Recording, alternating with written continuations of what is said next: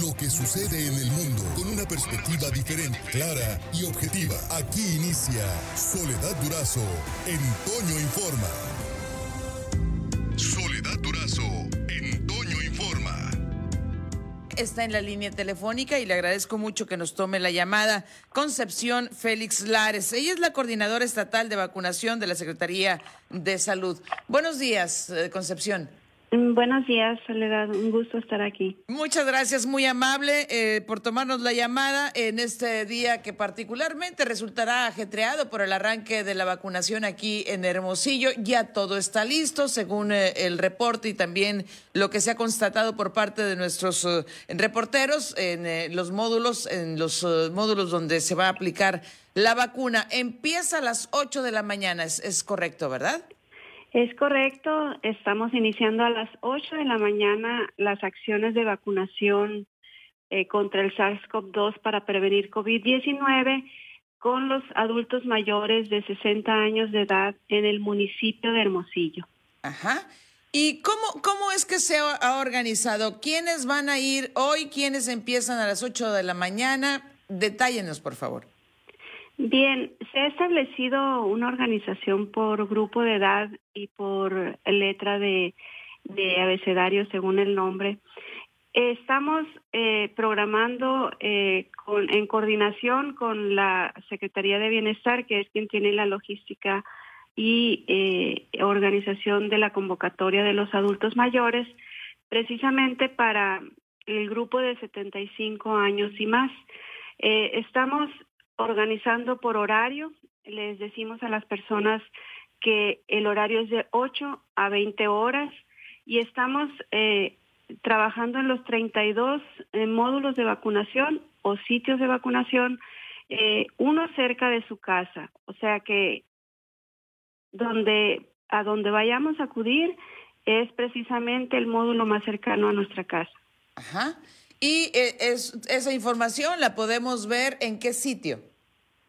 Bien, está publicado en la página de, Secretaría de Salud Sonora, en Secretaría de Bienestar, está en, pues en todas las redes sociales no de las instituciones que estamos participando, porque esto es una coordinación interinstitucional y, e instituciones del sector público, social y privado, eh, principalmente pues las instituciones del sector que sería eh, Secretaría de Salud, INS, ISTE, ISTESON, SEDENA, CEMAR.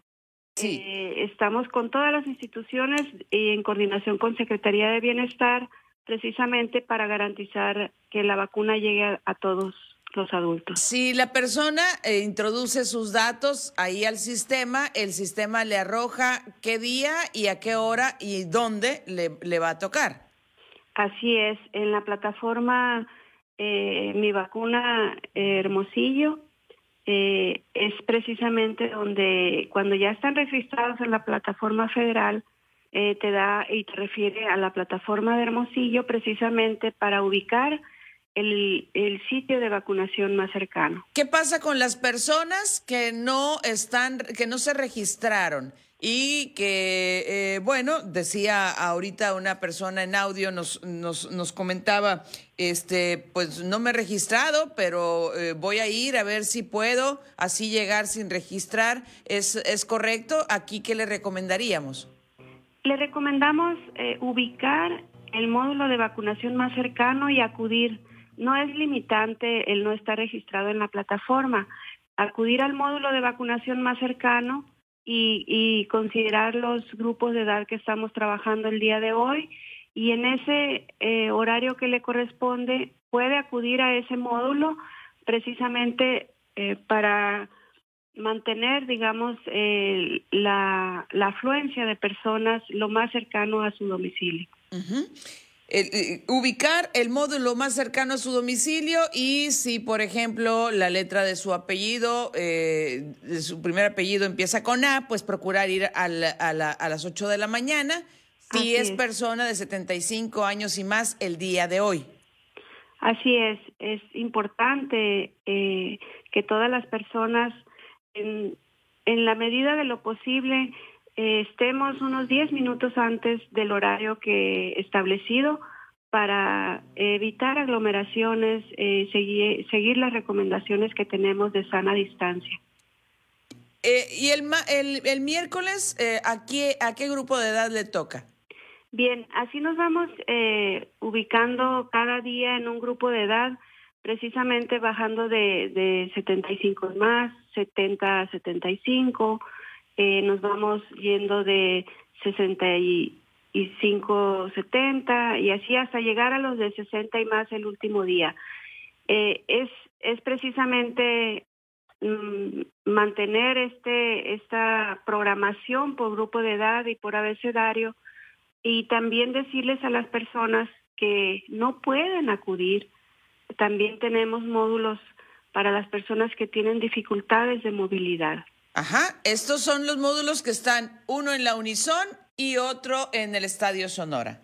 Así es, es donde ustedes pueden acudir eh, en vehículo, en carro, precisamente para garantizar que las personas que tienen alguna enfermedad o dificultad de movilidad eh, tengan acceso a la vacuna y es acercarles, darles el, eh, la oportunidad de que, de que reciban la vacuna en, sin bajarse del carro.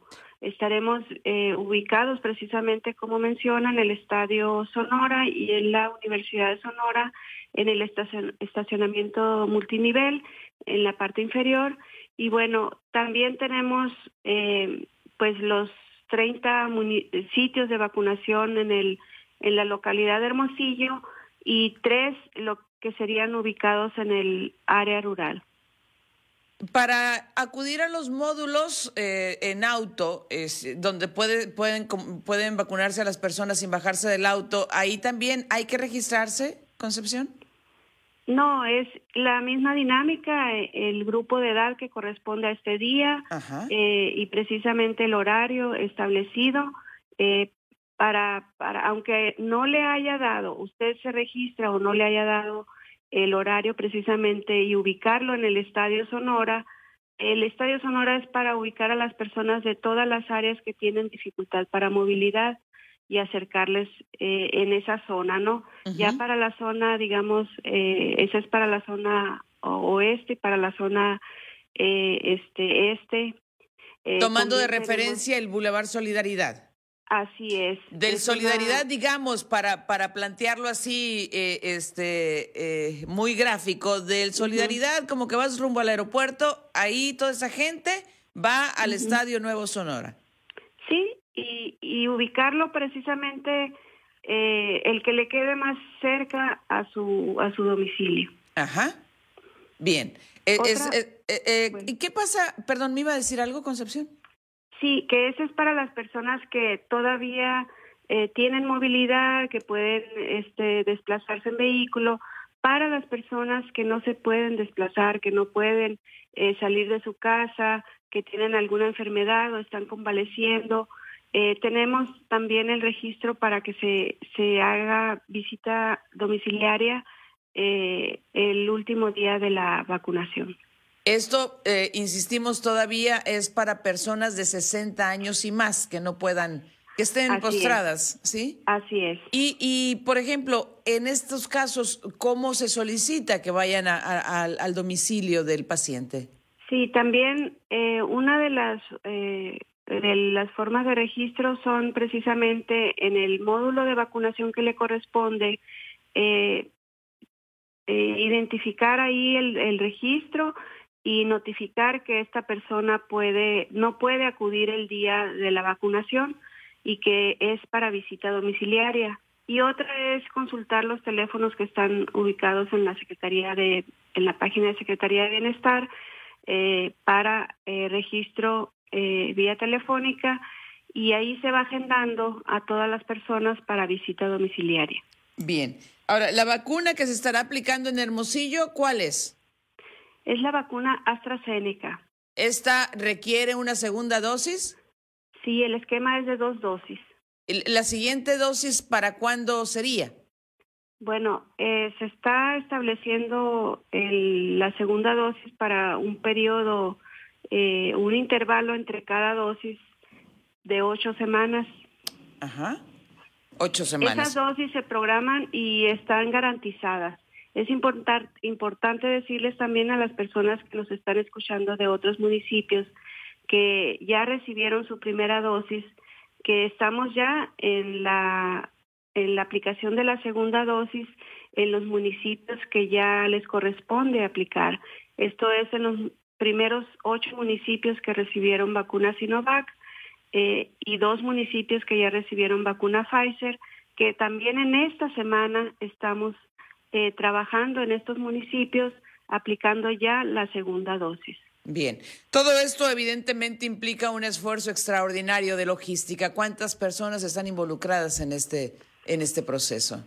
No, en este proceso estamos trabajando precisamente con eh, cerca de mil personas entre entre el personal de salud, entre las personas de de apoyo voluntario, las personas de seguridad, las personas de eh, que están trabajando en el área de logística, en el registro. bueno, es una movilización importante de personas de todas las áreas. Sí. Eh, es impresionante pues el, el apoyo que tiene el personal para participar en las acciones de vacunación, precisamente porque esto nos va a permitir a, reducir la mortalidad por COVID-19. Bien. Eh, eh, el, protocolo ha cambiado, Concepción, eh, a raíz de todo esto que se ha visto en redes sociales, que si es montaje, que si es error humano y demás. ¿Ha cambiado el protocolo al momento de que se vaya a aplicar por parte del personal involucrado la vacuna? El, el procedimiento de vacunación no ha cambiado. Eh, lo que garantizamos ah, es que se reciba una vacunación segura. Eh, sabemos que existe algunos errores humanos y, eso es inherente, ¿no? Entonces al proceso de aplicar y de estar pues en eh, trabajando con población, con grandes volúmenes o gran cantidad de población. Es importante decirles que nosotros eh, hemos contribuido a que el personal que está eh, aplicando la vacuna eh, sea el personal capacitado, calificado para garantizar, como le decía, el proceso de vacunación segura, los procedimientos de conservación de la vacuna, que son los procesos de red de frío, los procesos de registro, porque es un proceso de control el registro eh, verificar que las personas que reciban la vacuna, eh, que, cuál es el nombre, cuál es el lote de la vacuna, cuál es la fecha de caducidad, cuál es la técnica de aplicación de cada una de las vacunas que está recibiendo.